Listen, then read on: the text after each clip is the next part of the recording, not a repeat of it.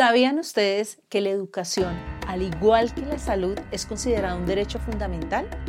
Y que al considerarse derecho fundamental, el Estado está en la obligación precisamente de garantizarlo. Pero para lograr esta garantía se requiere dinero. Ese es precisamente el tema de educación en alta voz, el financiamiento educativo o la financiación de la educación en el país. Y es que resulta que sí, la educación es un derecho fundamental para todas las personas que están dentro del país. Sin embargo, garantizar ese derecho tiene unas condiciones. Y es que se necesita dinero. En el tema educativo se necesita dinero para infraestructura física, infraestructura tecnológica, se necesita dinero para pagar los docentes, esa nómina, se necesita dinero para garantizar la seguridad social precisamente de todos los actores que están a cargo de los procesos de formación. Se necesita dinero para el material pedagógico, para los libros. Sí, porque resulta que el Estado en muchas regiones de Colombia, especialmente en las zonas rurales y en las zonas más apartadas, es el que brinda la garantía del material educativo a esos estudiantes. Y por supuesto, se necesita dinero para pensar, diseñar ejecutar las políticas públicas. Pero, ¿de dónde viene el dinero para todos estos gastos que son en clave de inversión? Yo sé que muchos de ustedes dirán, del Ministerio de Educación. Y resulta que no. Resulta que el dinero que se da para la educación o el dinero que se asigna para la educación viene más allá del ministerio. El ministerio es la entidad encargada de administrar y de ejecutar en cierta medida el recurso financiero, entre otros, por supuesto, y otras responsabilidades que tiene esta entidad. Sin embargo, no depende de él.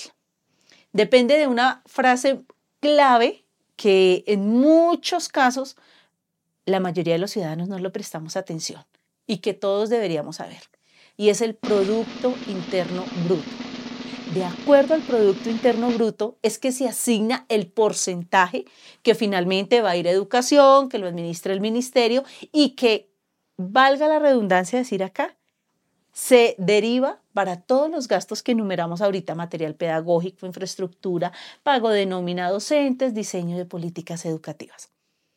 Pero, ¿qué es el Producto Interno Bruto y por qué nos debería interesar a todos si de ahí nace el dinero o surge la capacidad financiera para los temas de política pública y política social? Pues bien, el Producto Interno Bruto no es nada más ni nada menos que el valor del mercado de todos los bienes producidos por la nación.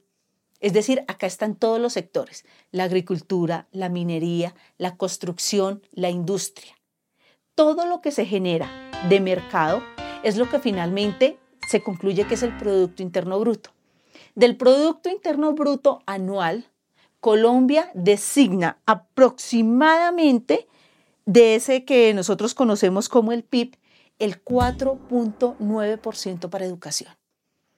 De todas las actividades económicas que, se dan, que se produce, el 4.9 va para educación. Y ese 4.9 debe cubrir todos los gastos que ya hemos mencionado. Sin embargo, esto no llega directamente al ministerio. Recordemos que nuestro sistema educativo es un sistema educativo descentralizado. ¿Qué significa descentralizado? Que cada uno de los actores cumple unas funciones. Luego de que ya se le designa qué porcentaje de ese dinero va a ir a educación, no se gira directamente al ministerio. Se divide en dos entidades. La primera es el Sistema General de Participación. El Sistema General de Participación dice, de ese 4.9 que se da educación, yo tengo la responsabilidad efectiva de dar aproximadamente el 2.5. Es decir, yo no doy todo. El Sistema General de Participación, 2.5. Y el Sistema General de Regalías da el restante, que es el 2.4, para el total del 4.9. Sin embargo, esto no es tan sencillo de decir, yo pongo el 2.5, regalías y participación pone el 2.4 y acá está ministerio. No, estas decisiones pasan por el Departamento Nacional de Planeación, porque todos los recursos que tiene la nación para ser ejecutados son planeados. Y resulta que finalmente, ¿quién le da al Ministerio de Educación ese dinero? El Ministerio de Hacienda. Por eso, cuando se llegan momentos de tensión y de negociación con distintos actores educativos para acceder o para tener un mayor presupuesto, siempre el Ministerio de Educación, los delegados, hablan de que es necesario sentarse con el Ministerio de Hacienda, porque finalmente ellos son los que administran el dinero. Por eso, cuando hablamos de que el ministerio debe dar los recursos, sí y no. Sí, porque es el ente rector de la educación en Colombia. Pero recordemos que todos tenemos unas limitantes y las entidades, por supuesto que también las tienen. Y en el caso financiero, como en muchas otras responsabilidades del ministerio, este no tiene el 100% de la autonomía. Fijémonos que depende de unas tasas fijadas, depende de los niveles de producción, una producción que nos marca si aumenta o disminuye nuestro PIB, Producto Interno Bruto, y de acuerdo a las proyecciones del Departamento Nacional de Planeación y por supuesto de lo que se evalúe con el Ministerio de Hacienda. Es así como finalmente se da el recurso a la educación. Pero el recurso a la educación no solamente se gira al Ministerio de Educación. Y ahí viene un tema muy interesante que todos deberíamos conocer para poder discutir y participar de las mesas de diálogo en torno a la educación.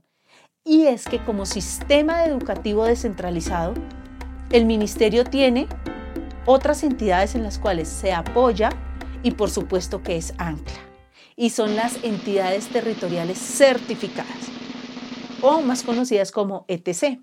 Las entidades eh, territoriales certificadas son las que se conocen como las secretarías de educación del distrito o del departamento.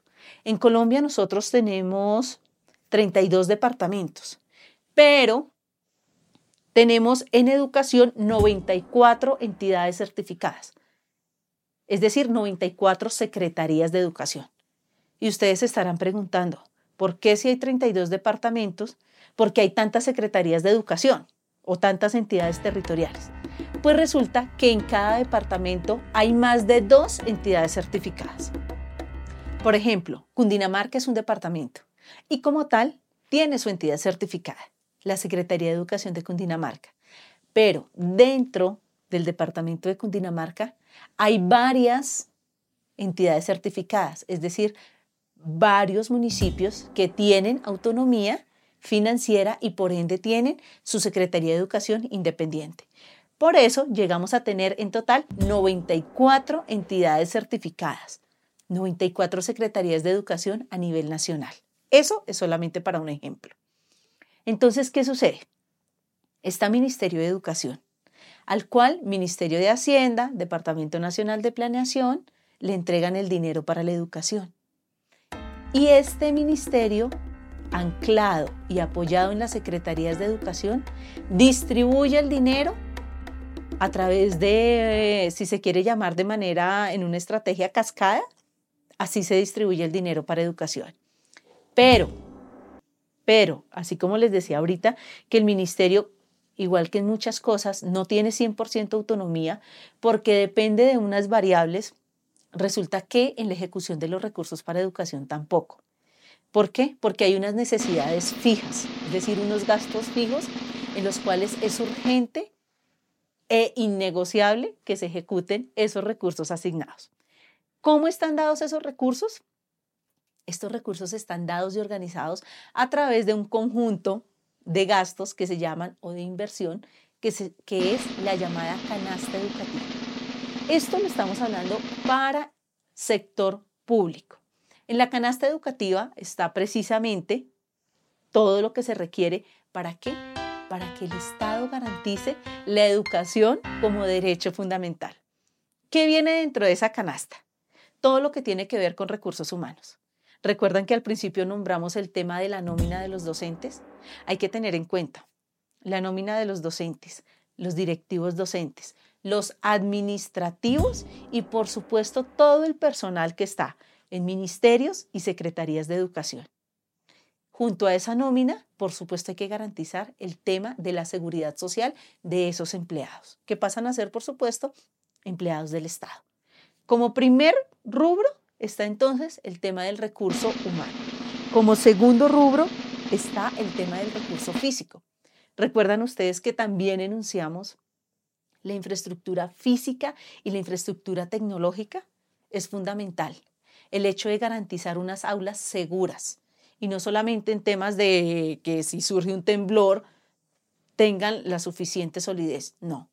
En temas de infraestructura física se mide, por ejemplo, y se tiene en cuenta el tema de la ventilación, la iluminación a las aulas, el tema de los escritorios de los estudiantes, los espacios adicionales culturales y deportivos que están dentro de una institución, teatros, auditorios, escenarios deportivos, eso va dentro de la infraestructura física, los laboratorios, todo eso está dentro de la infraestructura física y es deber del Estado, a través de sus secretarías de educación y de los directivos docentes, preservar y mantener en óptimas condiciones esas instalaciones.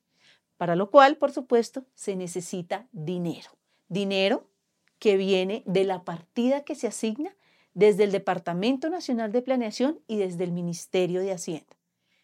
Ligado también a la infraestructura física está, por supuesto, la infraestructura tecnológica, los dispositivos digitales, es decir, las tabletas y los computadores, pero también la conectividad a Internet. Conectividad a Internet que se divide en dos componentes. Para trabajo administrativo, es decir, de tipo de carácter explícitamente institucional y para el uso académico, es decir, para los estudiantes. También, por supuesto, se necesita dinero. Entonces, fijémonos que realmente la inversión en educación es bastante robusta y no solamente es responsabilidad del Ministerio de Educación. Esto va en cascada a las secretarías de educación y ya vamos a ver quién más interviene ahí. El tercero dentro de estos componentes de la canasta educativa, pero no menos importante, es el alumno. ¿En qué sentido está el alumno? Hablábamos del material pedagógico. El material pedagógico corresponde al tema de la infraestructura física, de la dotación. Y esto es particular de acuerdo a la zona, de acuerdo al nivel educativo y de acuerdo a las necesidades. ¿Por qué hacemos esta claridad? Porque no en todas las circunstancias el Estado ni la nación está obligado a brindar ese material pedagógico. Pero su cobertura es bastante grande y bastante significativa. Entonces, volviendo al tema de, de los alumnos, en Colombia hay un plan de alimentación complementaria. Es decir, complementaria significa que es adicional dentro de la escala nutricional. Y está el tema del transporte. El tema del complemento alimenticio, ¿por qué se aborda? Porque desafortunadamente en Colombia, en la educación pública, los estudiantes que pertenecen a la educación pública son estudiantes que pertenecen a familias de los más bajos ingresos económicos. Es decir, incluso el tema de la alimentación no está garantizada en el hogar. ¿Qué se aspira a través del sistema educativo cuando el estudiante va al aula? Garantizar por parte del Estado las mejores y mayores condiciones que sean posibles. Y el tema de la alimentación es uno de ellos. Ahí también va más recurso financiero. Y al lado del tema de alimentación está el tema de transporte. En Colombia las culturas y la sociedad somos heterogéneos. Pues resulta que nuestra geografía también y por lo general las instituciones educativas más apartadas del eh, que están en el país se encuentran muy distantes de los hogares de estos estudiantes. Por esto, progresivamente, año tras año, el tema del transporte o del servicio de transporte escolar ha tenido mayor fuerza. Precisamente para qué? Para que garantizando el transporte escolar se pueda garantizar la cobertura y el acceso a la educación de las poblaciones más alejadas y más apartadas de la geografía.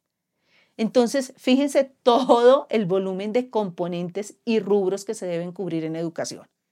Sin embargo, y esto hay que decirlo, el, sistema educativo tiene múltiples fallas y múltiples deudas, pero progresivamente dentro de su estructura, su organización ha ido teniendo unas mejoras que vale la pena rescatar y vale la pena reconocer.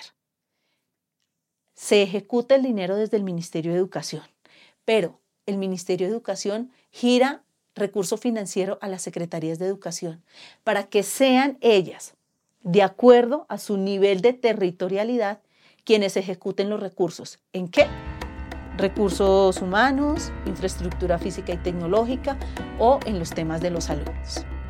También se gira un recurso a las alcaldías de los municipios. Sí, las alcaldías también tienen que ver con el tema financiero de las instituciones educativas que están en su jurisdicción. Un ejemplo, ustedes se han preguntado quién paga el servicio de agua o el servicio de electricidad de un colegio. Lo pagan las alcaldías. Está a cargo de las alcaldías el tema de los servicios públicos de las instituciones educativas. Algo tan fundamental sin energía eléctrica no se puede garantizar que una institución educativa funcione. Y mucho menos sin agua potable. Imagínense las unidades sanitarias. O imagínense por un instante el tema de la alimentación complementaria si no hay agua potable para ofrecer ese servicio. Esto está a cargo de las alcaldías. Y los rectores, en su rol de directivo docente, recordemos que un rector no es una persona natural en el sentido de la institución educativa el rector pasa a ser una persona jurídica. Es el representante jurídico de la institución educativa. Él también tiene responsabilidad en la ejecución del recurso financiero. A él también se le gira un dinero, el cual va destinado para determinados rubros. Es decir, así como decíamos ahorita que el Ministerio de Educación no tiene el 100% de la autonomía en el recurso financiero, porque hay unas necesidades ya establecidas, porque hay un conducto de ejecución, lo mismo sucede con las alcaldías y con los rectores con el recurso que se les asigna. El rector tiene dentro de sus responsabilidades de ejecución, primero, optimizar ese recurso, velar porque la infraestructura física de las instituciones educativas esté en las condiciones idóneas para garantizar la educación como derecho fundamental. Es por eso que el rector debe estar al día y muy actualizado sobre en qué condiciones están las unidades sanitarias, las bibliotecas, las aulas, incluso desde las puertas de seguridad de las instituciones. Y tiene unas libertades y autonomías de contratación de suministros de acuerdo a los recursos que le giran para hacer unas contrataciones y subsanar esas necesidades. En este orden de ideas, el recurso financiero está íntimamente ligado a procesos que van desde la minuciosidad hasta lograr el tema macro, que es lo que muchos de nosotros encontramos a veces. ¿Y cuál es el resultado final que nosotros vemos? Que es incluso a veces transparente a todos los procesos relacionados con ejecución de recursos, pues precisamente son instituciones educativas que funcionan relativamente muy bien. Su infraestructura física y tecnológica es adecuada, cuenta con espacios deportivos y culturales en óptimas condiciones y tiene un recurso humano invaluable que día a día trabaja precisamente para mejorar los procesos de calidad en la educación. Es así como definitivamente el recurso financiero no depende simplemente de una entidad, ni depende de una decisión. Depende de muchas reflexiones y puestas en común de acuerdo a, por supuesto, las necesidades educativas en Colombia las necesidades educativas de los niños y los jóvenes que a los cuales se les propende precisamente por garantizarles ese derecho a la educación. En ese sentido, desde Educación en Altavoz hacemos, como en todos los episodios, una profunda reflexión y esa antes de juzgar los procesos del recurso financiero, analizar muy bien de dónde dependen. Finalmente dependen de un producto interno de producción, y la pregunta es, ¿cómo estamos generando nosotros aumentar esos niveles de producción? ¿Por qué? Porque si se aumentan los niveles de producción, aumenta el recurso, aumenta el presupuesto designado para educación. Y esa es una muy buena manera de contribuir a mejorar la calidad educativa del país. Por eso, recuerden siempre, la educación no cambia el mundo, pero cambia a las personas que van a cambiar el mundo. Muchísimas gracias por escuchar este episodio, por interesarse y por estar más informados sobre todos los procesos educativos.